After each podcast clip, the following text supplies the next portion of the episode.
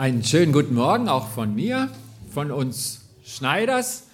Wir sind am Montag um 17 Uhr wieder gelandet in Hasloch und ähm, ich merke, dass ich immer noch Schwierigkeiten habe, so ganz umzuschalten. Also im Computer, da fährst du ein anderes Programm hoch und dann hat der Computer den ersten Teil vergessen, aber ich kriege das so nicht hin.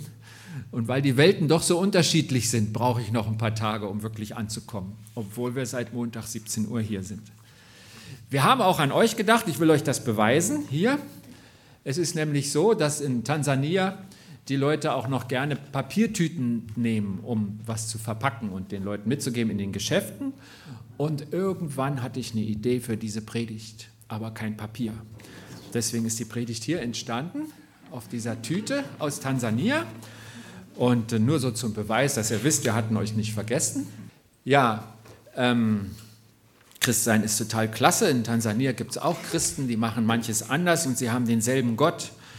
Und ähm, was uns alle miteinander eint, ist die Situation des Menschen. Nämlich am Anfang war das so, der Mensch und Gott, die haben miteinander geredet. Der Mensch redete mit Gott wie mit einem Freund. Und der Mensch vertraute dem Gott. Und ich glaube, das das ist schon der Punkt, wofür wir geschaffen sind. Im Grunde gibt es, glaube ich, eine Sehnsucht, eine Stelle in uns, die genau da wieder hin möchte. Und das kommt von beiden Seiten. Auch Gott sagt, ich wünsche mir, dass er dieses Vertrauen zu mir wieder findet, dass es so weit wieder kommt. Aber dann gab es ja ein Event da im Paradies, wie die Bibel berichtet. Ähm, es kam die Schlange und sagte, wenn ihr von den Früchten vom Baum der Erkenntnis esst, werdet ihr sein wie Gott und erkennen, was gut und böse ist. Und dieser Satz, der fiel ganz tief in den Menschen. Und ich glaube, selbst sein wie Gott, das habe ich hier mal über dieses Labyrinth der Irrwege geschrieben, selbst sein wie Gott, das verlockt den Menschen seitdem immer wieder.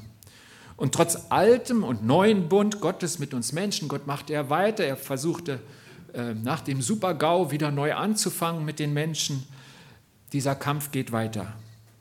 Lasse ich Gott in meinem Leben Gott sein, also mein Herr, oder bestimme ich selbst was Gutes für mich? Und das ist erstmal bei den Menschen, denen wir von Jesus erzählen, die ihn noch nicht kennen, die große Frage, was, das soll ich alles loslassen? Wenn sie das merken, was es bedeutet, dann merken sie, das ist ein Preis, da, da, da gebe ich was auf und manche möchten nicht. Und aber ehrlich gesagt, das betrifft uns genauso. Dieser Kampf führt auch zu Fehlern, wenn man schon Christ ist. Und da will ich einfach mal zwei Irrwege zeigen, auf die man kommen kann, wo gute Sachen durch diesen Gedanken zu etwas Falschem werden. Und vielleicht ähm, findet ihr euch da wieder, dann prüft es vor der Schrift und Gott sagt uns Dinge immer, damit wir sie ändern können. Denn er ist mit uns unterwegs auf einem guten Weg. Und wir haben einen Gott, der redet. Wir haben das in dem Wochenvers, den die Uschi vorgelesen hat, ja gehört, dass Jesus sagt, also ich bin der gute Hirte und meine Schafe, die hören meine Stimme. Also da ist ein Reden von Jesus. Und er sagt, die Schafe, das ist ein Bild für die, die, die seine Jünger sind, Christen, die mit Jesus unterwegs sind, ihm ihr Leben gegeben haben. Und dann sagt er, die, die hören mich, die können mich hören, die hören meine Stimme. Und ähm, das ist eigentlich ganz toll so. Und auf diesen Gott wollen wir gemeinsam hören. Also, zwei Irrwege, was kann denn das sein? Der erste, den, ich habe immer keine Titel gefunden, der heißt bei mir Verstandeschristsein. Und ich glaube, da, da, von der Gefährdung kommen wir her. Unsere ähm, pietistische Frömmigkeit hat einiges sehr Gutes betont und ähm, Bibelstudium, das ist hier so das Symbolbild, das ist was sehr Gutes, aber da besteht eine Gefahr drin, nämlich, dass ich die Kontrolle über mein Leben behalte.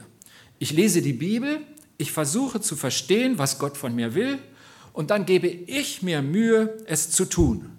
Das heißt, ich tue, was ich verstehe. Und was ich nicht verstehe, tue ich nicht.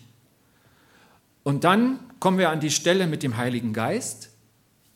Und der Heilige Geist, der fordert einen ja heraus, weil er, weil er leiten will. Das ist ja Gottes Gegenwart in meinem Leben. Der so nah ist er mir ja. Also der Vater ist im Himmel, Jesus ist da auch hingegangen, aber der Heilige Geist, den hat er ausgegossen in unsere Herzen. Der ist hier.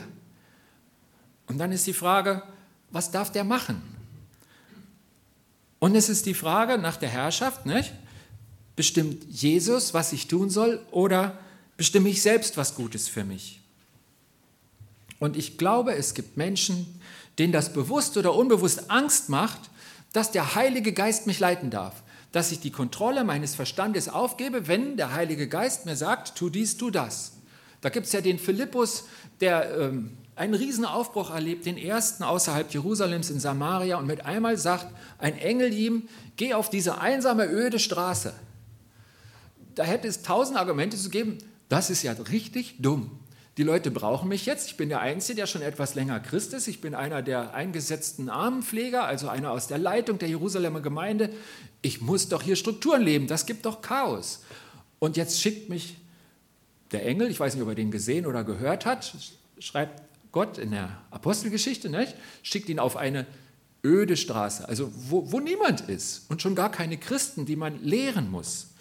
Philippus macht das. Und dann war es ja damals so, dass sich die Völker auch so ein bisschen separat gehalten haben. Und dann ist da auf dieser einsamen Straße tatsächlich so ein Karren und ähm, also heute würden wir sagen eine Luxuslimousine, also ein Gefährt, wo eine vornehme Person nicht zu laufen brauchte. Und das war ein Ausländer wahrscheinlich, also sicher sprach der auch eine völlig andere Sprache, aber der war gerade in Jerusalem, vielleicht hat er einen Dolmetscher dabei gehabt oder er hatte die Sprache gelernt vom Philippus. Und dann sagt der Geist dem Philippus, halte dich an diesen Wagen. Darauf wäre er schon wieder niemals selbst gekommen mit seinem Verstand. Das war schon wieder was außerhalb des Normalen. Und ich glaube, das sind so Beispiele dafür. Also das ist der Kämmerer aus Äthiopien, der sich dann bekehrt. Nur so, damit die Geschichte komplett ist. Aber was ich sagen wollte, Gott rechnet damit, dass sein Geist uns leiten kann. Und es können dich nicht Zweie leiten. Wenn du dich selber leiten willst und der Geist soll dich auch leiten, dann hast du immer ein Problem. Das klappt nicht. Die Frage ist, darf der Heilige Geist, darf Gott dich durch seinen Geist leiten oder nicht? Und ähm, wenn wir in die Bibel gucken, dann finden wir da Reden Gottes. Ganz gut kann man es nicht lesen, aber ich lese es euch vor. In Jesaja zum Beispiel, am Anfang vom 30. Kapitel, da lässt Gott durch Jesaja sagen, also ein prophetisches Wort an die Menschen damals, an sein Volk: Wehe den widerspenstigen Söhnen, spricht der Herr, die einen Plan machen, aber nicht von mir aus, und Bündnisse schließen, aber nicht nach meinem Geist, um Sünde auf Sünde zu häufen, die nach Ägypten hinabziehen, aber meinen Mund haben sie nicht befragt, um unter dem Schutz des Pharao zu flüchten und um Zuflucht zu suchen im Schatten Ägyptens. Ein Wort in eine Situation, damals war es so, im Norden wurde ein Reich immer stärker, das war gefährlich, die haben andere kleine Völker schon erobert. Im Süden war ein altes, großes Reich, nämlich Ägypten. Und dazwischen eines der vielen kleinen Länder war Israel militärisch überhaupt nicht fähig, den großen Feind aus dem Norden zurückzuhalten. Und dann haben die Leute gesagt, oh, das ist doch ganz einfach, wir rufen den im Süden zu Hilfe. Mit dem zusammen haben wir militärisch die Stärke, um zu widerstehen. Das war total schlau. Und Gott zieht ihnen die Ohren lang, redet richtig hart gegen sie, weil er sagt, ihr habt mit eurem Verstand euch irgendwas überlegt, fragt mich doch. Fragt mich doch, was wirklich hilft. Warum fragt er mich nicht? Und das Erstaunliche ist, wir wissen ja, dass es im Alten Testament eine andere Situation gab als heute, dass die Leute damals den Heiligen Geist noch nicht so intensiv hatten. Der war zwar da, tippte immer wieder einzelne Personen an. Der Heilige Geist Gottes, der hat schon immer gehandelt an Menschen. Aber das ganz Neue, wonach die Leute im Alten Testament auch Sehnsucht hatten, das ist dieses, dass die Beziehung zu Gott intensiver wird, dass der Heilige Geist in mir ist, dass eine Beziehung in mir direkt und nicht irgendwo im Tempel oder einmal im Jahr passiert, sondern immer und ständig die Beziehung zu Gott durch den Heiligen Geist. Das hatten sie nicht. Und trotzdem macht Gott ihnen den Vorwurf, warum handelt ihr nicht nach meinem Geist? Schon damals, als ich das gelesen habe, da habe ich mich gefragt, ja, was sagt denn Gott heute, wo wir den Geist so intensiv haben? Wenn wir heute nicht auf den Geist hören, dann ist das ja viel schlimmer, weil wir viel mehr Möglichkeiten haben, den Geist zu hören. Er ist uns ja viel näher. Das ist ja das Besondere, deswegen haben wir das Pfingstfest bis heute, dass der Heilige Geist ausgegossen wurde, nicht getröpfelt, sondern massiv als Gottes Gegenwart in unserem Leben. An einer anderen Stelle kriegen wir den, auch im Alten Testament, Sprüche 3, ab Vers 5, da wird uns geraten von Gott, vertraue auf den Herrn mit deinem ganzen Herzen und stütze dich nicht auf deinen Verstand. Auf all deinen Wegen erkenne nur ihn, dann ebnet er selbst deine Pfade. Ich glaube, das Wort Gottes ist klar. Es geht schon auch um die Herrschaft. Und das Problem ist, dass wir unseren Verstand, der ein Geschenk von Gott ist, einsetzen. Das ist gut und richtig. Aber wenn dieser Verstand unser Herr wird, uns leitet, wenn es das ist, was die Weichen stellt in meinem Leben, dann leben wir ohne Gott. Auch wenn wir in der Bibel studieren und unseren Verstand mit den Sachen füttern, von denen wir meinen, dass Gott es möchte. Aber er leitet nicht. Ich bringe mal ein Beispiel aus unserer Gemeinde. Wir stehen vor der Frage, ob wir ein oder zwei Gottesdienste am Sonntag halten sollen. Oder wir fragen uns, sollen wir jetzt bauen oder nicht auf dem Grundstück, was wir da erwerben konnten? Und wie ist es mit dem Renovieren? Jetzt bist du Teil der Gemeinde und du redest mit. Das ist sehr gut, denn wir sind ja miteinander der Leib Gottes. Fragst du Gott wegen dieser Fragen, die wir bereden? Wir finden ja in der Bibel keine direkte Antwort über Renovieren und in welchem Umfang und über Bauen. Hast du das, was du sagst, was du vertrittst, von Gott gehört oder ist es deine Meinung, die du ohne Zwiesprache mit Gott vertrittst? Oder vielleicht hast du auch keine Antwort von ihm gehört. Und kannst du das unterscheiden? Bringst du deine Meinung entsprechend vorsichtig ein und kämpfst nur dort, wo du Gott hast reden hören? Versteht ihr, das meine ich damit, wenn uns der Geist leitet und wir das unterscheiden können und sagen, das ist Gott, das ist mir wichtig und das andere, das ist zwar meine Meinung, die ich äußern kann, aber ähm, woher weiß ich denn, ob es Gott will, wie die Leute, die diesen Bund mit, mit, mit Ägypten schließen? Vielleicht sagst du, okay, und in meinem Leben, da ist es dieselbe Frage. Wer fällt die Entscheidung in meinem Leben? Frage ich Gott vorher. Ich denke an einen amerikanischen Missionar, den ich kennengelernt habe. Ein, ein Mann, der, der mit Jesus lebt und auch vom Heiligen Geist wusste und der da einiges berichtet hat und hat gesagt, und ich habe auch mal einen Fehler gemacht. Es war nämlich so, ich habe mir so sehr ein Wohnmobil gewünscht. Und dann war ein günstiges Angebot und ich habe gemerkt, ich kann es finanzieren und ich habe es gekauft. Und er sagt uns dann, ohne Gott zu fragen. Und ich habe danach gemerkt, dass es falsch war. Es gab nur Ärger. Die Finanzierung klappte doch nicht. Der hatte versteckte Mängel. Es wurde viel teurer, als ich dachte, und es war ein Fiasko. Irgendwann habe ich ihn wieder abgegeben. Und er sagte dann zu uns, der Missionar, ich habe daraus gelernt, dass es wirklich immer wichtig ist, Gott zu fragen. Aber sie fragten den Mund des Herrn nicht, hatten wir in Jesaja gehört. Ich kenne auch einen jungen Mann, ähm, ich habe ihn kennengelernt, da war er frisch geschieden. Aber ich kannte seine Patentante gut. Und als er geheiratet hat, hat er seiner Patentante gesagt, sie war so schön, da konnte ich nicht widerstehen. In der Ehe ging es so einigermaßen, aber es klappte nicht so wirklich und irgendwann hat sie ihn mit einem ihrer Arbeitskollegen betrogen und sie haben sich scheiden lassen. Als ich ihn kennenlernte, war er ein sehr trauriger junger Mann. Und ich glaube, dass das Leben dieses jungen Mannes an diesem Stelle anders und besser verlaufen wäre, wenn er vorher Rat bei Gott gesucht hätte. Beispiele. Ich glaube, Gott will sich wirklich massiv in unser Leben einmischen. Die Frage ist, lasse ich das zu? Will ich das? Steuert mich mein Verstand oder suche ich den Heiligen Geist und seine Leitung, das Reden Gottes in meinem Leben? Wie treffen wir die Entscheidung unseres Lebens? Jesus kündigt ja den Menschen an, der Heilige Geist wird euch in alle Wahrheit leiten. Und das ist ein, ein Riesengeschenk. Das ist das, warum die Leute früher Sehnsucht danach hatten, dass doch der Heilige Geist in sie kommt. Die, die das verstanden hatten, sagten, ach, wenn es doch nur so weit wäre, wenn es mich doch auch treffen würde.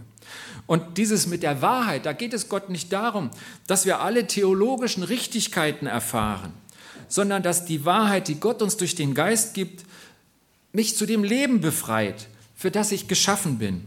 und für das er mich begabt hat, für das ich berufen bin und ein Leben, was auf ein gutes Ziel hinläuft. Und das werden wir niemals finden, wenn der Geist Gottes uns nicht leitet. Wie lesen wir im Römerbrief, die der Geist Gottes treibt, die sind Gottes Kinder. Also treibt dich der Geist Gottes, dann bist du ein Kind Gottes. Oder hörst du den Geist nicht? Dann lebst du nicht das Christsein, das Gott in der Bibel beschreibt. Wir haben Verse aus dem Alten und aus dem Neuen Testament. Ein Irrweg. Es ist gut, die Bibel zu studieren. Es ist gut, seinen Verstand einzusetzen, um Gott zu erkennen. Und es ist schlecht, der erste Irrweg, den wir sehen, weil dann genau das passiert, dass ich selber der Herr bin. Selbst sein wie Gott. Die Versuchung, die die Schlange der Eva und dem Adam gesagt haben. Und das bringt uns wieder von Gott weg. Ein Irrweg auf einer eigentlich guten Sache. Jetzt schauen wir mal ein bisschen weiter. Es gibt ähm, ja auch einige Berichte darüber, was Gott uns alles gibt im Neuen Testament, welche Vollmacht. Ich lese jetzt mal von Johannes Worte von Jesu an seine Jünger in der Begegnung nach seiner Auferstehung. Nach diesen Worten zeigte Jesus ihnen seine Hände und seine Seite. Da freuten sich die Jünger, dass sie den Herrn sahen. Jesus sagte noch einmal zu ihnen, Friede sei mit euch. Wie mich der Vater gesandt hat, so sende ich euch. Nachdem er das gesagt hatte, hauchte er sie an und sprach zu ihnen, empfangt den Heiligen Geist. Wem ihr die Sünden vergebt, dem sind sie vergeben. Wem er die Vergebung verweigert, dem ist sie verweigert. Dieses kurze Gespräch zwischen Jesus und seinen Jüngern und sein Handeln zeigt uns, wie sehr Gott uns den Geist geben will, wie es Jesus mit den Jüngern macht und, und, und sie praktisch man hat so das Gefühl, es ist sein erstes Anliegen, als er sie wieder sieht nach der Auferstehung. Und er haucht sie an, weil er ihnen den Geist geben will. Wir wissen, das eigentliche Ereignis war an Pfingsten, einige sieben Wochen später, nach Ostern. Aber man hat das Gefühl, Jesus kann es gar nicht erwarten. Er, er gibt es seinen Jüngern schon mal direkt. Und dann redet er auch davon, dass sie Vollmacht haben. Das mit den Sünden vergeben und verweigern, das ist ja geradezu gruselig. Das, das klingt ja gerade so, als wäre man Gott. Das sagt er seinen Jüngern. Wir haben Vollmacht. Aber die Frage ist, wie funktioniert denn die Vollmacht? Wie, wie geht denn das? Und da ist mir eine Stelle aufgefallen aus dem Wirken Jesu, steht im Markus-Evangelium und da steht, er konnte dort kein Wunderwerk tun, außer dass er wenigen Schwachen die Hände auflegte und sie heilte. Er, also Jesus, konnte kein Wunder tun. Jesus konnte kein Wunder tun? Was machen wir denn mit diesem Satz? Passt das in deinen Glauben? Denkst du so von Jesus? Jesus konnte kein Wunder tun? Wieso konnte er denn nicht? Ich nehme das so mit, und ich weiß, ich bin in keiner anderen Situation als mein Herr. Wenn Jesus in manchen Situationen kein Wunder tun konnte und das unterscheiden konnte, dann bin ich in derselben Situation wie er. Er hat offensichtlich gehört, wann das Wunder dran ist und wann es geht. Hier steht ja nicht von nicht dürfen, sondern nicht können und wann nicht. Und ich glaube, diese Unterscheidung brauchen wir auch. Er hat das selber mal so erklärt, das steht in Johannes 5, Vers 30. Er hat seinen Jüngern erzählt, von mir selbst aus kann ich nichts tun.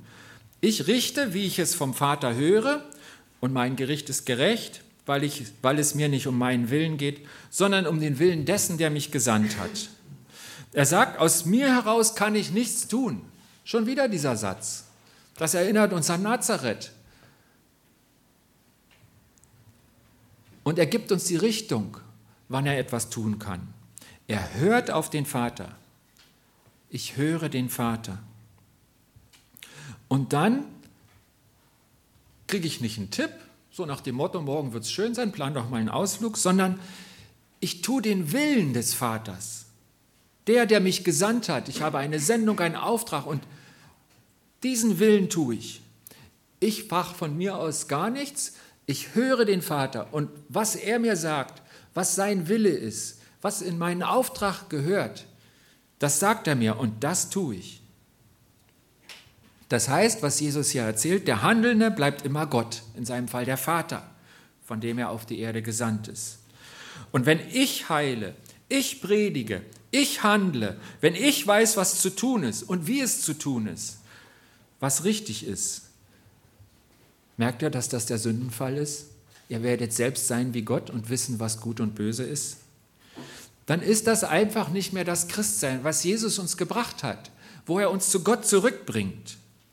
Wie hat Jesus den Jüngern auch gesagt, nicht nur von sich selber, ohne mich könnt ihr nichts tun. Da kommt schon wieder dieses Nicht-Können. Das hat er auch zu uns gesagt, steht in Johannes 15. Ohne mich könnt ihr nichts tun. Der Handelnde bleibt immer Gott. Und deswegen können wir ganz einfach sagen, alles Automatische, was euch beigebracht wird, das ist nicht wahr. Das funktioniert nicht.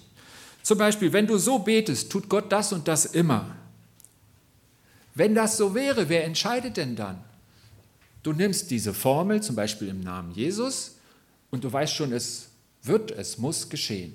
Du hast ja die Formel angewendet, also die Worte. Ich sage nur Formel, damit es plastisch wird, was eigentlich passiert. Dann bin ich der, der handelt und das funktioniert nicht. Was Jesus uns gebracht hat, ist die Beziehung zu Gott zurück. Wir haben uns am Anfang an die Situation vor dem Sündenfall erinnert.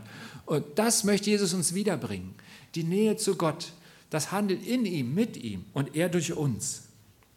Ich erinnere mich, dass mir mal ein französischer Pastor erzählt hat, ähm, da war ich in so einer kleinen Bibelschule in Frankreich, als ich frisch bekehrt war, und der hat dann erzählt, passt mal auf, ihr müsst beten im Namen Jesu.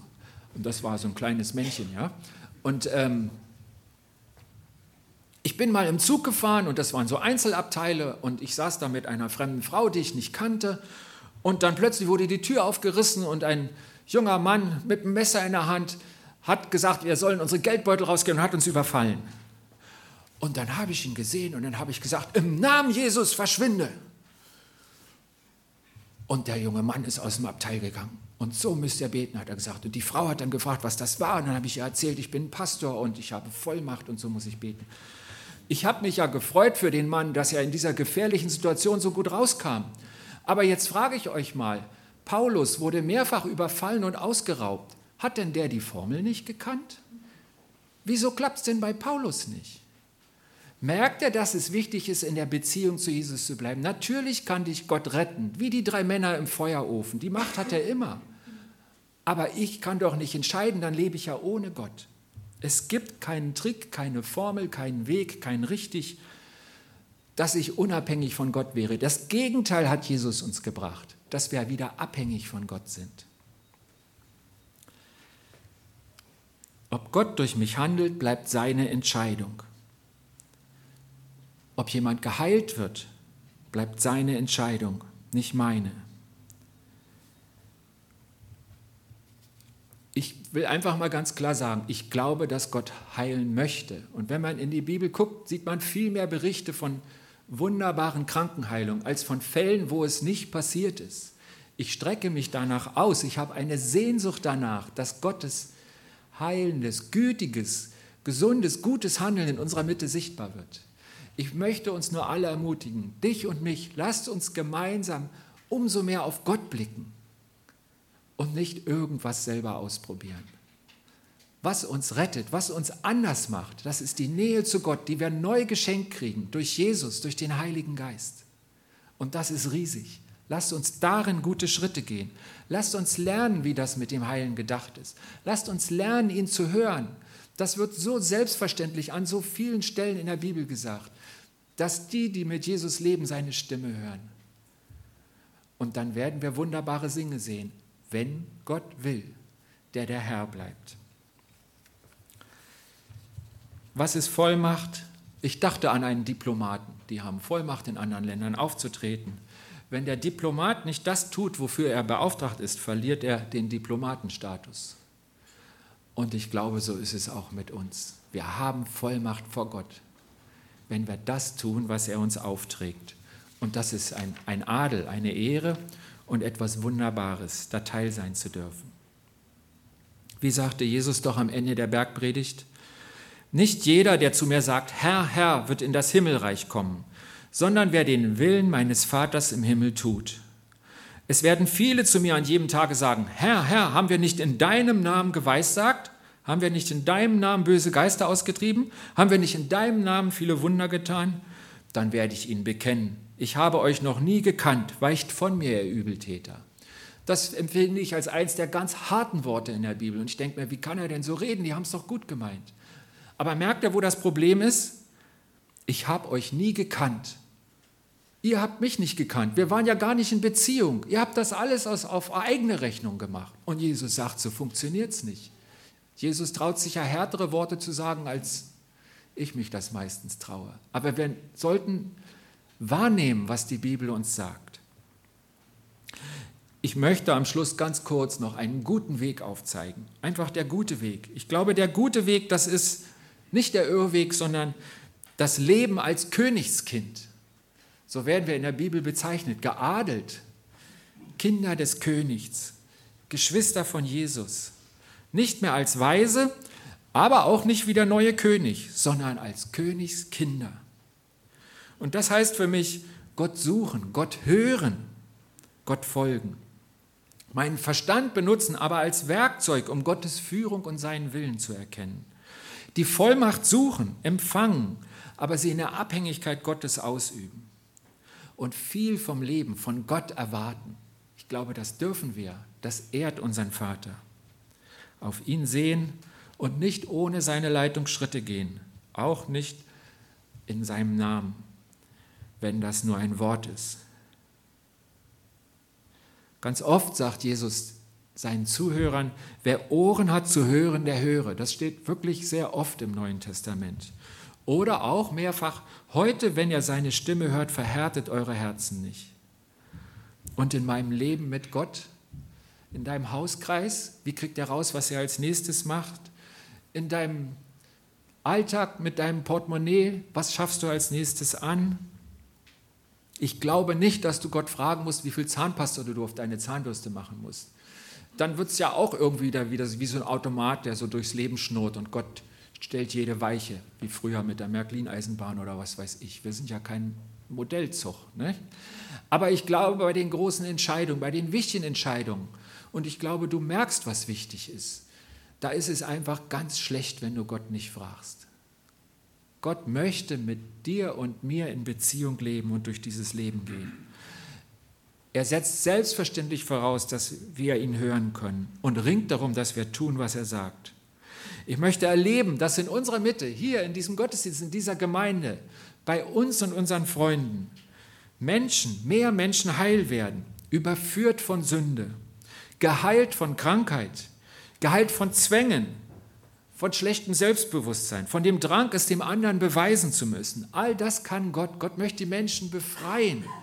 Und unser Problem sind nicht Ketten aus Eisen, sondern solche und andere Dinge, die, die ich aufgezählt habe und viele mehr. Ich möchte als Königskind die Macht des Vaters sehen, hier in der Gemeinde, mit euch, in unserer Mitte. Ich möchte nicht wie Gott sein, ich möchte nicht selbst bestimmen, was richtig ist. Ich möchte vertrauen, dass Gott es gut macht, besser als ich es kann. Und dass er uns allen den guten Weg durchs Leben zeigt. Und du? Bist du bereit, dich selbst loszulassen und wirklich dein Leben ganz in Gottes Hand zu legen, dass er leiten darf, entscheiden darf? Ich bete.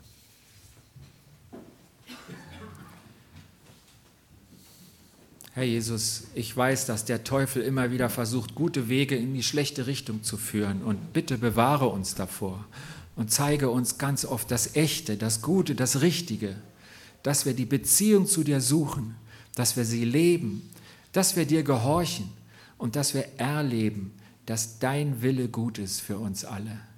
So eine uns doch und dass, das gemeinsame Sein in unserer Gemeinde, was uns verbindet, was uns auf den Weg zu dir voranbringt und wodurch wir gesegnet sind und anderen zum Segen werden. Ich danke dir, dass du Gemeinde baust und dass du uns liebst und dass du durch deinen Geist in unserer Mitte bist. Amen.